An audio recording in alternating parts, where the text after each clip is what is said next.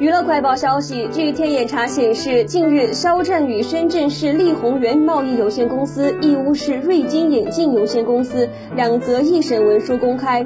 文书显示，原告肖战诉称，两被告均在其经营网店中销售眼镜及眼镜配件。不仅擅自将原告的肖像和姓名用于店铺和产品的宣传及推广，甚至对原告与其他品牌合作拍摄的图片进行恶意 P 图，给原告造成重大经济损失。